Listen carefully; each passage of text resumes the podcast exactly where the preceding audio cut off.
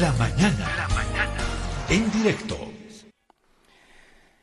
Nos hemos contactado con el coronel de policía Jorge Campos. Él fue director de Interpol Bolivia. No es cualquier cargo, Interpol Bolivia. Él fue su director. Bueno, y ahí comenzó una historia.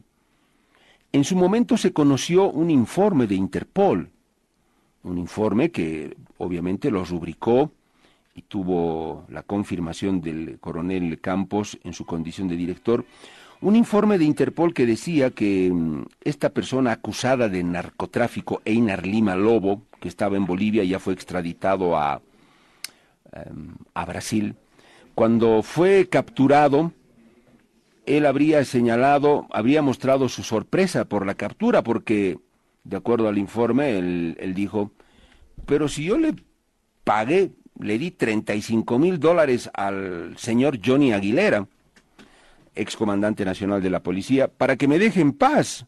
¿Y cómo es que ahora me detienen? No sé, poco más y quién sabe dijo, pues que me devuelva mi plata.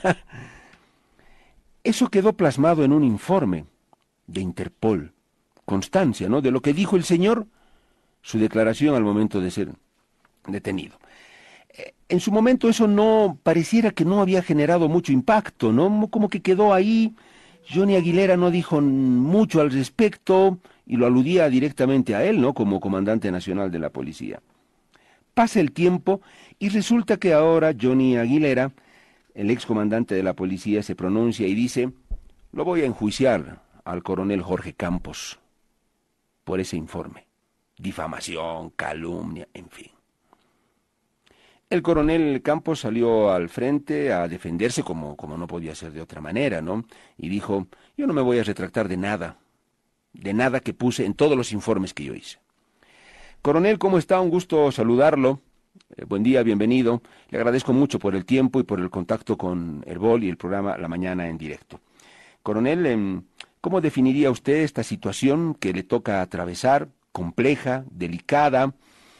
¿Qué siente usted, eh, coronel? Eh, un juicio de su camarada, el general eh, Aguilera, según él dice que lo, lo, difamó con ese informe. coronel, ¿cómo define usted esta, esta situación? ¿Confía en que se va a aclarar o todo lo contrario?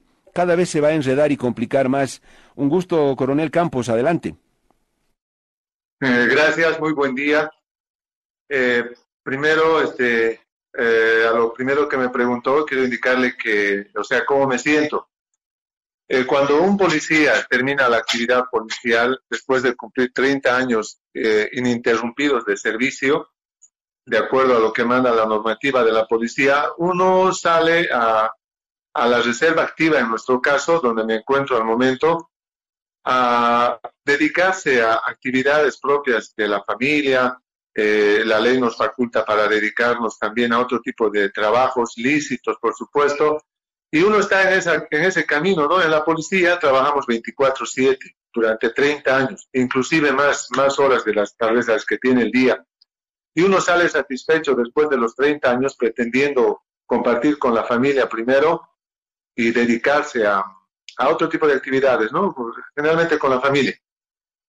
Pero aún ahora, uh, estando en la reserva activa, tengo que estar atravesando este problema. Por supuesto que me, siento mal, no solamente yo, mi familia, porque no, no es justo lo que, lo que está pasando.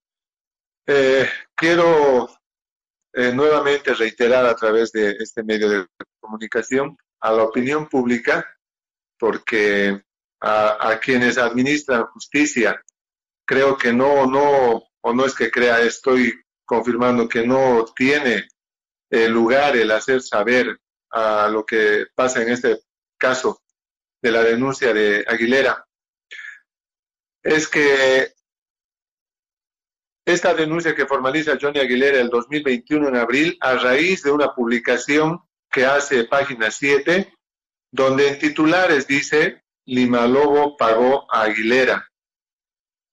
Eh, presenté a la juez en cuanto fui notificado una certificación de página 7 quienes manifiestan que mi persona, coronel Jorge Campos López, no ha solicitado ni, ni me he dirigido a, este medio de prensa para solicitar ni, esa publicación ni, ninguna otra publicación. Entonces, eh, pese a eso, eh, Aguilera presenta la denuncia adjuntando inclusive su nombramiento del presidente Arce, nombramiento de comandante general interino cuando era coronel. Eh, yo no sé por qué, presumo que por intimidar a la juez, haciendo valer su cargo. Y y sin ninguna otra prueba, no tiene ninguna otra prueba. Habla de un informe que página 7 dio a conocer, pero el informe, el, titular y el informe dice que dice, y luego en un momento dice página 7, y menos el informe, que el coronel Campos afirma que recibió dinero. Entonces, eh, por ese lado es eh, una denuncia que viola el principio de legalidad hay falta de acción y todo otro presupuesto jurídico que tenía que valorar la juez Patricia Mendoza Murillo para, para recibir la, en principio la de la querella. Pasa el tiempo, transcurre el tiempo, eh, yo no estoy en actividad policial, yo viajo, estoy acá, voy a visitar a mi madre, puedo hacer cualquier actividad, no tengo que estar en mi casa las 24 horas, pero se quejaron porque no estaba en mi domicilio y me mudé y todo aquello, ¿no? Que no tengo por qué hacer saber a la policía si me mudo o no de casa y si viajo o no viajo. Son actividades que por derecho puedo realizar. Entonces, eh, me, notifican a una audiencia de, primero no me permiten aportar pruebas porque el tecnicismo de la, del derecho eh, olvida la sana crítica del juez. O sea, es, es bien cierto que hay tiempos perentorios, no perentorios, eh, aspectos exclusivamente técnicos en el derecho, pero el juez no es un ser inanimado, no es un, es un, no es un ente mecánico. El juez es, una, es un servidor público que administra justicia y en base al conocimiento, más si es eh, verbal, directo, cara a cara del de creyente o creyado, debe en función a eso también valorar sus eh, providencias, sus autos o, o, las disposiciones que emane de un juez.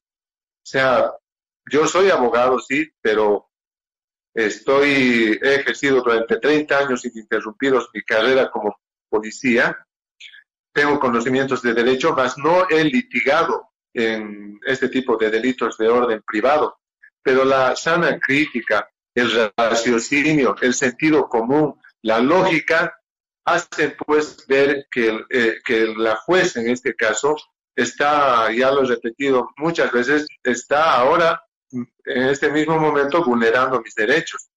No puede ser que el Estado, a través del órgano judicial, haga valer derechos al extremo de emitir un mandamiento de aprehensión en mi contra, eh, arraigarme, en este momento estoy arraigado, no puedo salir del país, aspectos que rayan todo concepto de justicia.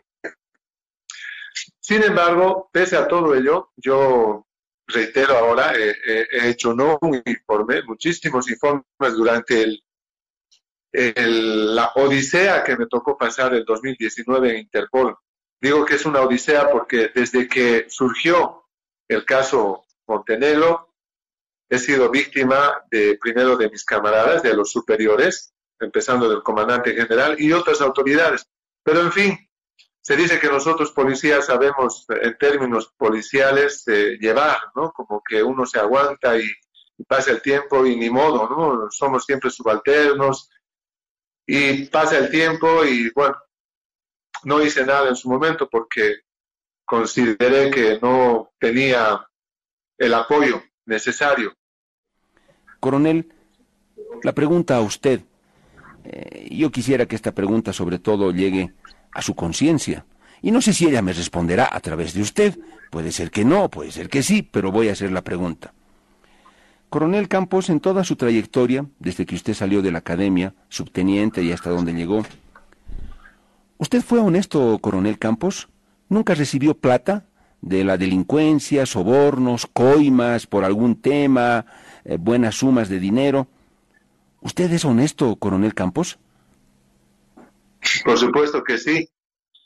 Eh, hemos transcurrido 30 años en la policía, tenemos eh, organismos que como la ley 101, este, la DIDICI, la Fiscalía Policial, este, en cada unidad existen jefes en diferente grado que controlan el comportamiento eh, de cada uno de los policías durante todas las actividades que realizamos.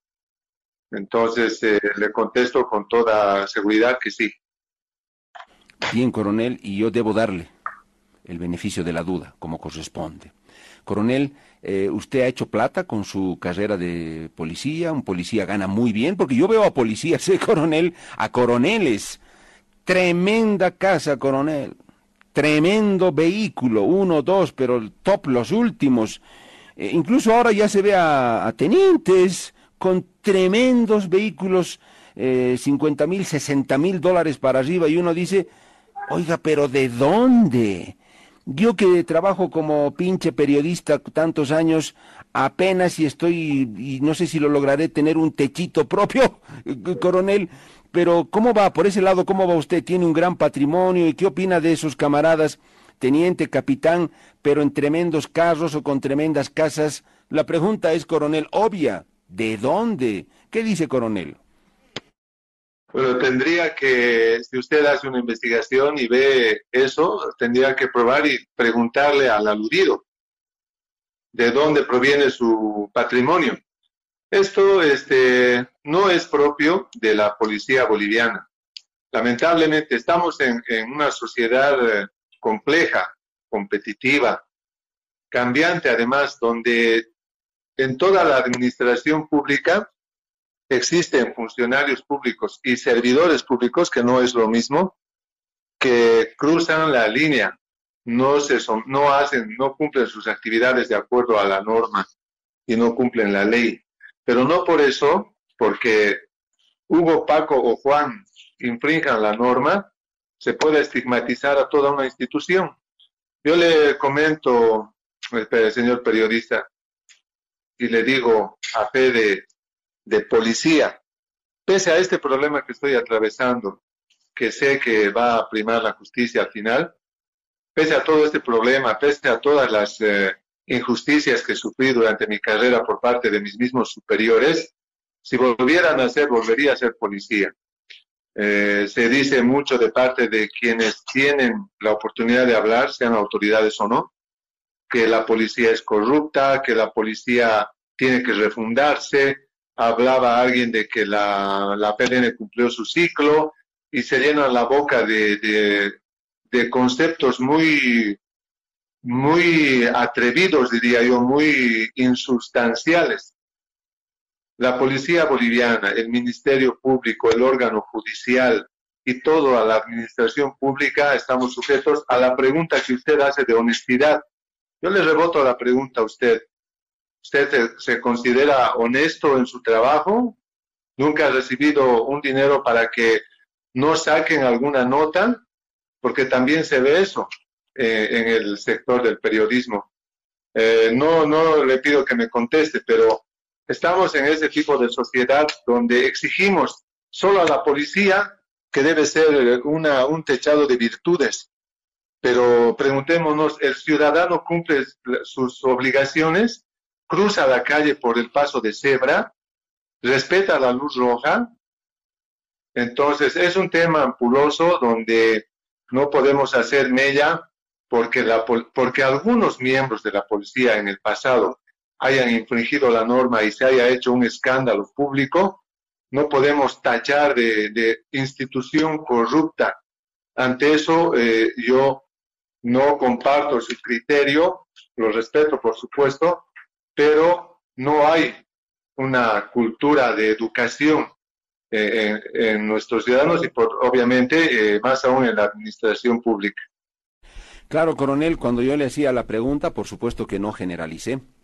Yo le dije a algunos policías, y usted seguramente lo sabe, coronel, y usted mismo lo ha dicho, algunos malos que usted los ve con tremendo patrimonio y uno dice, pero ¿de dónde? Cuando averigua el sueldo de un subteniente o de un teniente y uno dice, acá no cuadran las cifras, pero es imposible.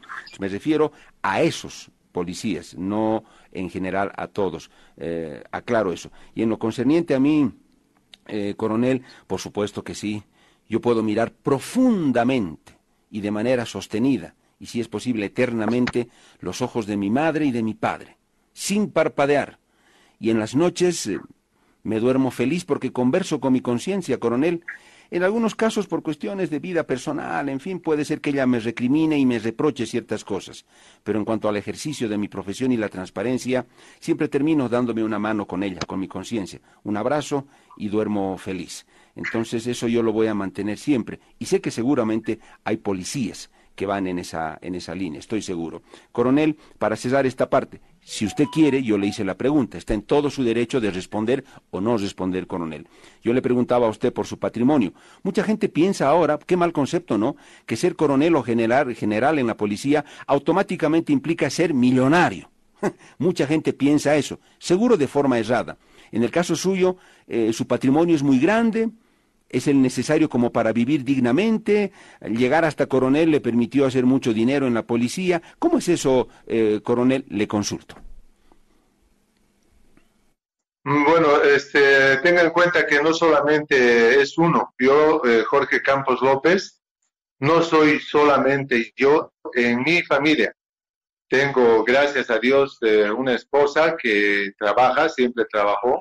Tenemos lo necesario y puedo tener otro tipo de ingresos por otro tipo de actividades, ¿no? Eso no, es eh, prohibido, no, uno no está restringido a, a que en la familia la esposa o los hijos se dediquen a otra actividad.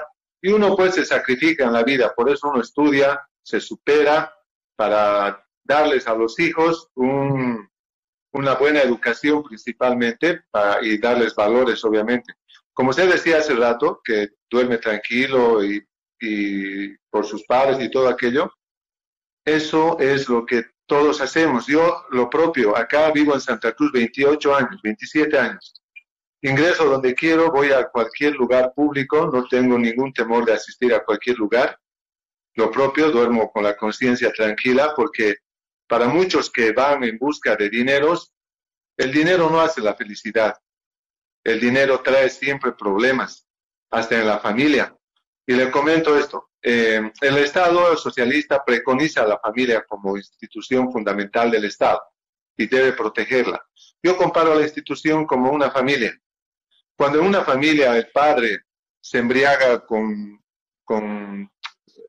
o sea, es un bebedor empedernido, le agrede a su esposa, eh, no llega a casa y hace cosas malas, los hijos obviamente van a copiar esas conductas, ¿verdad? Así más o menos es igual la familia policial. Si la cabeza anda mal, obviamente pues van a haber eh, personas o de, esa familia, miembros de la familia, que van a tener también inconductas. Y termino también, le contesto la pregunta que me hagan, no, no, no me voy a negar a lo que me pregunté y lo estoy haciendo. Y yo me considero una persona con dignidad y un policía con dignidad. Y valga la oportunidad, eh, hago un, eh, quiero hacer llegar un mensaje a todos los policías, más aún a los policías quienes me conocen acá en Santa Cruz y en todos los departamentos donde he trabajado, que trabajen con honestidad, lealtad, como siempre lo hacen, pero también copiando la, actitud del capitán Lara, que denuncien, porque eso dice la norma, quien es conocedor de la comisión de un hecho ilícito tiene que denunciar. Nosotros policías tenemos una normativa interna que está ceñida en la ley 101 y hacemos conocer al superior a través de informes. Cualquier actividad eh, que nosotros realizamos, dice la ley 101 y la doctrina, la amplia doctrina, que tenemos que hacer conocer al inmediato superior. Si es un policía, su comandante de unidad. Si es comandante de unidad, al departamental. Si es un director nacional, al comandante general.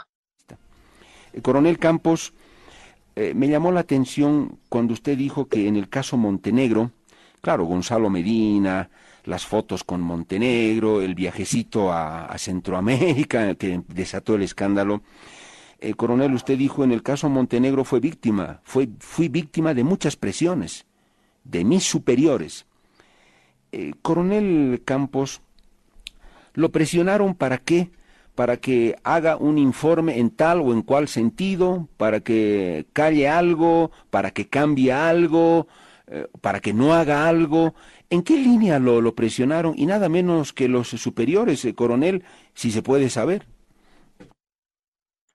Eh, claro que sí, este, no es grato hablar de estos temas, sin embargo, ya llegaron a lastimarme demasiado eh, de manera totalmente injusta y, voy a explicar por eh, que nosotros nos debemos a la sociedad. sucede que voy a retrotraer un poco más atrás en mis años de jefe, mayor, teniente coronel y coronel. Este, yo hice algunas denuncias donde corresponden a mis superiores.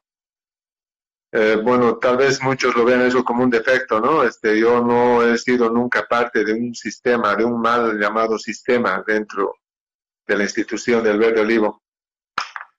Tal vez esas ah, actitudes mías, no sé si en su momento ingenuas o inmaduras, pero sé que desde ningún punto de vista ilícitas, han hecho que los mismos ah, superiores me vean a mí como, como algo desagradable, como una piedra en el zapato, se podría decir. Eh, bajo este concepto que yo tenía eh, en la misma gente de mi institución, obviamente tenía que andar con pies de plomo. Y así llegué a Interpol, eh, esperando culminar dignamente mi carrera, como así lo hice. Pero sin embargo surgió este caso en el mes de abril, si no me equivoco, o mayo, no recuerdo bien. Y salió en un titular eh, de un medio de prensa nacional, Interpol, relacionado al caso de un extraditable. Y obviamente, al ser yo el que representa a Interpol a nivel Bolivia, me preocupó. Y en ese momento empezó mi trabajo eh, investigativo. Eh, a mí me apasiona la investigación, como creo a todo policía.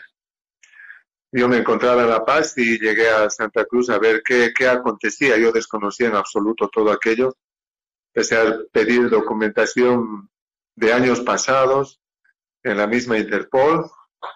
Y bueno, eh, se logró, eh, logra, logré, es algo que a veces uno no debe decir por algún logro que uno mismo tiene, sino que valoren los superiores, pero con un grupo de camaradas de Santa Cruz logramos identificar a, a, este ciudadano, obviamente di el parte que corresponde y dos partes a la madre de la institución entonces, que era el general Calderón. Sin embargo, pese a, que demostré que este ciudadano estaba con una falsa identidad y después, bueno, bajo todo un espectáculo eh, mediático, eh, se presentó este ciudadano, pero en ningún momento en todo ese trabajo yo diré yo dije o quise decir que era mi trabajo o el trabajo de Interpol. Simplemente cumplí con lo que tenía que hacer y dar parte al superior. Eh, este trabajo nunca fue reconocido por el comandante general. Normalmente la doctrina y la normativa interna dicen la policía que cuando uno realiza un acto sobresaliente, eh, uno recibe una felicitación, sea verbal, escrita e inclusive para el aniversario. Más eh, yo, a criterio personal, considero que junto a, mis camaradas de Interpol Santa Cruz hicimos un excelente y eficiente trabajo por el corto tiempo que tuvimos. Sin embargo, jamás sucedió aquello. Más aún, eh, es como si, para que me entienda la audiencia, es como si me hubiesen puesto al hielo, empezando del comandante general. Eh, ya no contestaba la llamada, no recibía y demás. Por eso digo que me tocó pasar una odisea. Eh, más al contrario de, haber haberme haber reconocido el trabajo de Interpol, así no sea a mí, a mis policías de Interpol Santa Cruz, que fue un trabajo ininterrumpido de casi cuatro días sin llegar a, a descansar nada. Pero bueno, no valoraron, pero al final uno no busca que, eh, que el superior valore su trabajo, ¿no? Al final estoy acostumbrado a eso. Eh, pasó aquello y, y bueno, salió titulares que Interpol borra datos de borró datos de, de Montenegro.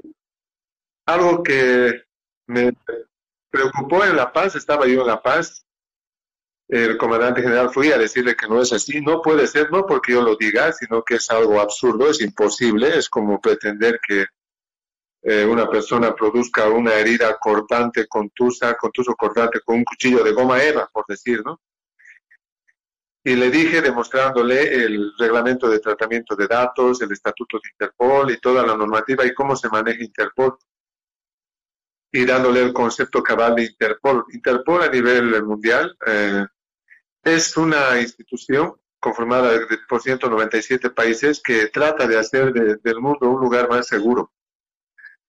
Bajo este concepto de Interpol, eh, donde solamente fluye la información para organismos encargados de hacer cumplir la ley, es que hicimos ese trabajo, hice ese trabajo con policías de Interpol, pero no agradó a mi inmediato superior, desconozco por qué, hasta ahora no sé por qué, eh, presumo que por ese tipo de acciones eh, y por lo que no sé ellos manejen, me ofrecían cambio de destino mm, a un comando departamental, cosas que yo no acepté porque ¿cuál era el motivo? Yo cumplí y, y, digo con toda seguridad, con lujo de detalles a cabalidad, el trabajo de Interpol y son testigos cada uno de los policías de Interpol en La Paz y en Santa Cruz y en el interior. Eh, perdón, coronel, pero ¿qué trabajo no le gustó a su superior? Yo entiendo que es Yuri Calderón, el comandante de la policía en ese momento, que porque se dijo que borraron los datos, pero al final nunca se borraron los datos, o evidentemente alguien metió la mano ahí, eh, coronel. No, no se puede, ni metiendo la mano, ni el dedo, ni nada. Es un sistema que se maneja desde la Secretaría General que está en Lyon, Francia. Y ese sistema es que lo manejan ellos. Tendría que, si se tratara de borrar datos, haber solicitado el país requirente, en ese caso que fue Brasil, o es Brasil, para solicitar por el canal que corresponde hacia Lyon y se, se elimine la notificación roja, pero eso es imposible que haga un país requerido, o sea, Bolivia, Chile, cualquier otro país. Y eso dije en la prensa, no me permitió decir, pero igual lo dije. Lo dije en La Paz y a cualquier otro medio de prensa que me buscaba decía eso porque estaba afectando a una unidad que considero es muy importante, no solo a nivel de la policía boliviana, sino a nivel de país, porque Interpol da la cara por el país He sido invitado a muchos países eh, europeos, sudamericanos, americanos durante mi gestión y no iba yo como Jorge Campos, iba como Bolivia a representar todo el trabajo que se hace en Bolivia. Entonces considero que es un cargo muy, muy importante y uno debe tener eh, extremo cuidado en hacer una buena representación. Y bueno, volviendo al tema, así fue. Esa es la odisea. Eh, es muy larga la, la, la odisea que la narraría, nos tomaríamos horas y horas. que Pero en este caso, coronel, lo que no me queda claro es en qué aspecto concreto lo presionaron en el tema Montenegro. ¿Algo que usted sabía, que le pidieron que calle o que diga algo o que cambie algo, coronel? Que admita como director nacional de Interpol que Interpol Bolivia borró datos y es por eso es que no se lo agarraba a Montenegro. Así de sencillo. Qué terrible, coronel, que usted admita que se borraron los, los datos. Concretamente, ¿quién le pidió eso, coronel? Eh, son superiores, ¿no? Eh, como le dije, eh, mi inmediato superior en mi cargo de director nacional fue el general Calderón. Y todos somos subalternos, hasta el general es subalterno. Durante toda nuestra vida damos siempre informes y partes a, un superior más, no siempre en grado. El coronel, en ese momento, ¿Calderón era el comandante nacional de la policía o quién era? Comandante general, eh, general Calderón. Por supuesto, usted se negó, no les aceptó el que, el que eh, para que usted vaya a decir que se posaron los datos en Interpol, usted se negó. Obviamente, inclusive camaradas, camaradas directores, igual sacaron en titulares grandes que Interpol borra datos y a mí el general en su momento me prohibió hablar con la prensa. Es algo que es atentatorio hasta por la dignidad de un ser humano, ¿no? Que uno se limite a, a hablar algo en defensa de lo que representa. En ese momento yo representaba Interpol Bolivia y no podía aceptar esos titulares que salían en la prensa que Interpol borra datos de Montenegro. Imagínese, su superior le dijo, aceptá, tú di que sí, que se han borrado, eh, coronel, y la presión fue solo de, esta, de las instancias superiores policiales o también de alguna autoridad del Ejecutivo, alguna autoridad civil, o solo de la instancia policial. No me consta, puedo presumir, pero no me consta porque las órdenes eh, las dio el, el general Calderón, es nuestra MAE, es a quien le informamos todo, como le dije, por ley, por doctrina y no sé, ¿no? Que en base a qué diría él, si alguien le dijo a él o fue de su cosecha, no sé. El coronel, ¿y nunca llegó a saber por qué el interés de que usted diga que se borraron los datos? ¿Qué iban a ganar eh, con eso? Mire, eh, como usted, como yo, como el ciudadano que escucha, todos podemos hacer conjeturas. Y hay autoridades llamadas por ley que son responsables de ejercitar una u otra acción respecto al conocimiento de un hecho. Más yo como director nacional de Interpol, mis tareas eran solamente que la información fluya a nivel internacional, coadyuvando unidades de investigación. No eran mis, eh, no estaba dentro de mis funciones eh, denunciar, procesar, etcétera. No, no estaban. Y yo me limité a lo que eh, el manual de funciones de Interpol manda y establece. Coronel, eh, dos o tres últimas consultas. Volvemos al caso Einar Lima Lobo. Coronel, yo sé que usted dijo, usted señaló que no se va a referir a detalles de esto, solo señaló que se ratifica en el informe porque quiere esperar que transcurra el proceso y no entorpecerlo. Coronel, esta pregunta solamente, esta y la siguiente. Dentro del protocolo policial, cuando se detiene a una persona como Einar Lima Lobo, eh, el protocolo no señala que es bueno registrar, grabar todo lo que él pueda decir o hacer en ese momento para que quede constancia de eso que supuestamente dijo Inar Lobo. ¿No hay algún registro en video o en audio, coronel? Eh, me ratifico en lo que usted también mencionó. Eh, tengo un juicio oral público próximamente y esos detalles pueden afectar a mi declaración en el mismo juicio. Es por eso que me reservo cualquier comentario sobre lo que me pregunta. Sin embargo, eh, he escuchado una declaración del abogado de Johnny Aguilera, Wilson Echave Canelas, y le, lo denomino leguleyo, si entiende el término bien y si no le explico, es quien ejerce el derecho, pero sin conocimientos particulares, especiales sobre algún tema. Y lo digo esto porque, y le explico a él y a la audiencia, eh, cuando un juez emite un mandamiento de detención preventiva con fines de extradición, no emite ese informe para que solamente Interpol dé cumplimiento. Eso es falso. Y eso comentó el abogado Wilson Echave. Y le explico, y no es porque yo lo diga, eso dice la ley, eso dice la norma. Cuando un juez emite un mandamiento de detención preventiva con fines de extradición, el juzgado manda al comando general y a los comandos departamentales. Anteriormente mandaban al comando general, después hubieron problemas, y mandan a los nueve comandos departamentales. ¿Qué debe hacer el comandante departamental? A través de la de la unidad de planeamiento y operaciones mandan memorándum circular a todas y cada una de las unidades, no solamente a las encargadas de investigación como son la FELCC, la FELN o Interpol, a todas y cada una de las unidades para que se ponga, eh, se, se active la búsqueda de estos ciudadanos, no sea por uno u otro motivo. No es exclusividad de Interpol la aprehensión de, este, eh, de estos ciudadanos que son eh, buscados para ser extraditados. Quiero aclarar eso.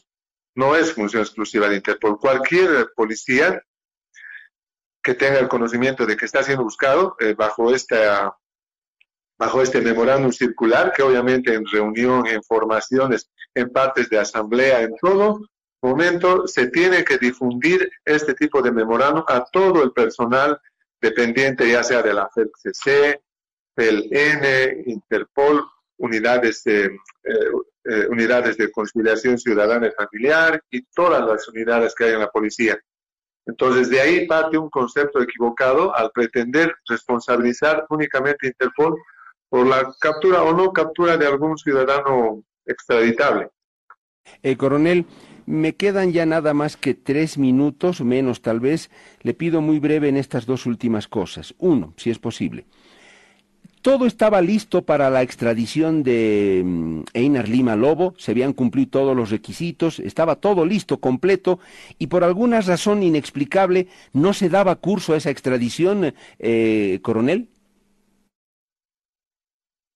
Eh, sí, en realidad el, el que fue notificado con el mandamiento de escarcelación, que así se llama, es el director departamental de Interpol Santa Cruz, que estaba entonces el coronel Millares. El coronel Millares, acá, junto con el asignado al caso, recabaron todos los requisitos, que creo que son cuatro, para que este ciudadano cualquier ciudadano extraditable sea trasladado al país requirente. Eh, se cumplió todo, el parte es continuo, constante en el día, el coronel cumplió con su trabajo, dando parte de que eh, debería ser ya, ya estaba todo listo para ser extraditado. Eh, yo oh, hice conocer lo propio al comando general, pero sin embargo no, no se daba porque, eh, e inclusive, ¿no? Ya, ya mi persona coordinó con el agregado de Brasil, en muchas oportunidades, no en una sola oportunidad. O sea, se, se cumplió todo. Pero eh, como el tema, eh, el coronel Villares fue el que fue notificado, eh, en una oportunidad me dieron parte que fueron hasta el trompillo, llevándolo a este extraditable, pero no sé por qué razón lo volvieron a llevar a Palmasola, algo que también no se puede hacer, porque desde el momento que sale de Palmasola, para Palmasola sale de sus registros y es una persona para ellos libre, está bajo responsabilidad de Interpol y eh, ordenan al, presumo que al comandante departamental de entonces, que lo vuelvan a Palmasola. Y bueno, así fue. Y para yo descargarme, ya, ya venían días de que me pasen a la reserva activa y no tener problemas, yo me descargué. la consulta eh, era constante de mi parte a magistrados de Sucre. Les iba casi a diario los últimos días de mi trabajo porque ya no iba a poder estar más ahí decirles, esto está pasando, ¿qué debo hacer? Me dijeron, descárguese donde pueda, descárguese al comando general, descárguese con el juez que emitió el mandamiento, y eso hice. Me descargué con el comando general, con el juez que emitió el mandamiento, indicando que yo ya me voy a jubilar, estoy terminando mi carrera y que desconozco por qué razones hasta entonces no se permitía que Interpol eh, efectivice la extradición de este ciudadano. Eh, coronel inexplicable, ¿no? Eh, Para entonces, Aguilera ya era el comandante de la policía. No, no, no, no. Él era, eh, no sé dónde estaría entonces. creo que estaba como director de la FELCC Santa Cruz. Yo creo que tenemos unos siete minutos más, coronel. usted me decía, quiero añadir algo más para el, el cierre. Y adelante, coronel, ¿qué es lo que usted quería puntualizar? lo escucho atentamente.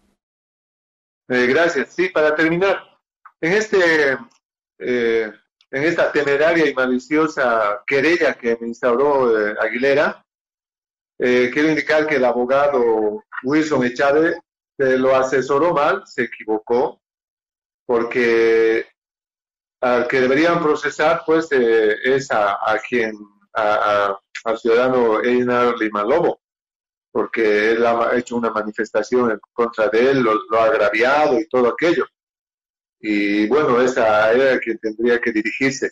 Nosotros, como le dije en la normativa interna, cumplimos eh, realizando informes. Imagínese que salieran todos los informes de la policía, no solamente mío, y que por ese informe, por un ex o z motivo, se salgan eh, de, de donde deben estar de la policía y se vayan a un medio de prensa.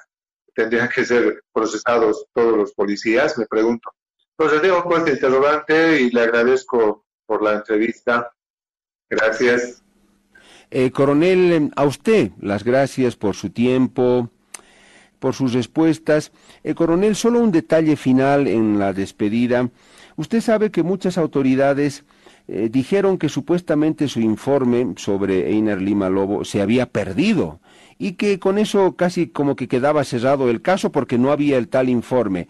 Eh, ¿Usted eso qué opina? ¿Es posible pensar que, que, un informe así se pudiera haber perdido de una manera tan sencilla y simple, coronel? Mm, no, este, eso se maneja en el Comando General y quien es el Comando General tiene a la mano todo el subalternos, quiero decir, y está eh, bajo su potestad el poder hacer aquello, ¿no? Sería, sería no ético, inclusive un delito, pero el que pueden hacerlo. Eh, coronel, Usted me ha dicho claramente, y yo lo entiendo, que no, no quiso entrar en detalles sobre el caso del informe como tal, porque usted dice, estoy en un proceso y puedo entorpecer si, si comento lo relacionado al informe. Pero solo este, esta pequeña pregunta de periodista. Usted tiene cosas, no sé si llamarle más pruebas, con las cuales va a sustentar su posición, coronel, y que las va a presentar en su momento. ¿Eso va a ser así? ¿Existe eso? Eh, quiero aclararle de que yo no tengo que hacer absolutamente nada. Yo soy denunciado. Me denunció porque supuestamente fui a página 7 a publicar algo. Y bueno, él tiene que probar aquello. Yo, como le dije hace dos años, que no tengo ninguna, ninguna actividad de mando, de trabajo. Nada, nada, nada de aquello Perfecto, coronel Campos, gracias por su tiempo, por haber hablado con Herbol y con el programa La Mañana en directo. Coronel, cuando sea necesario, y así lo exija la ley y la verdad, lo volveremos a convocar para volver a conversar. Un gusto, coronel Campos. Gracias y hasta luego. El exdirector de Interpol Bolivia, Jorge Campos, con su verdad, con su testimonio. Eh, estaba todo dispuesto y todo todos los requisitos cumplidos para la extradición de otra persona acusada de narcotráfico como fue el señor Montenegro.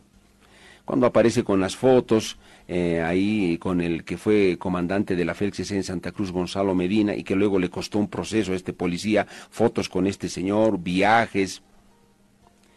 El coronel eh, Campos dice, todo estaba dispuesto para su extradición Incluso, él dice, sé que en un determinado momento, en una ocasión, lo llevaron hasta el trompillo ya para proceder con la extradición. Y una orden superior dijo media vuelta. Montenegro vuelve a Palmasola. Eso incluso fue ya ilegal, dice el coronel Campos. Pero ocurrió así. Él dice, de manera inexplicable, no, no, no salía, no se daba la extradición de Montenegro. O perdón, la extradición de Einer Lima Lobo.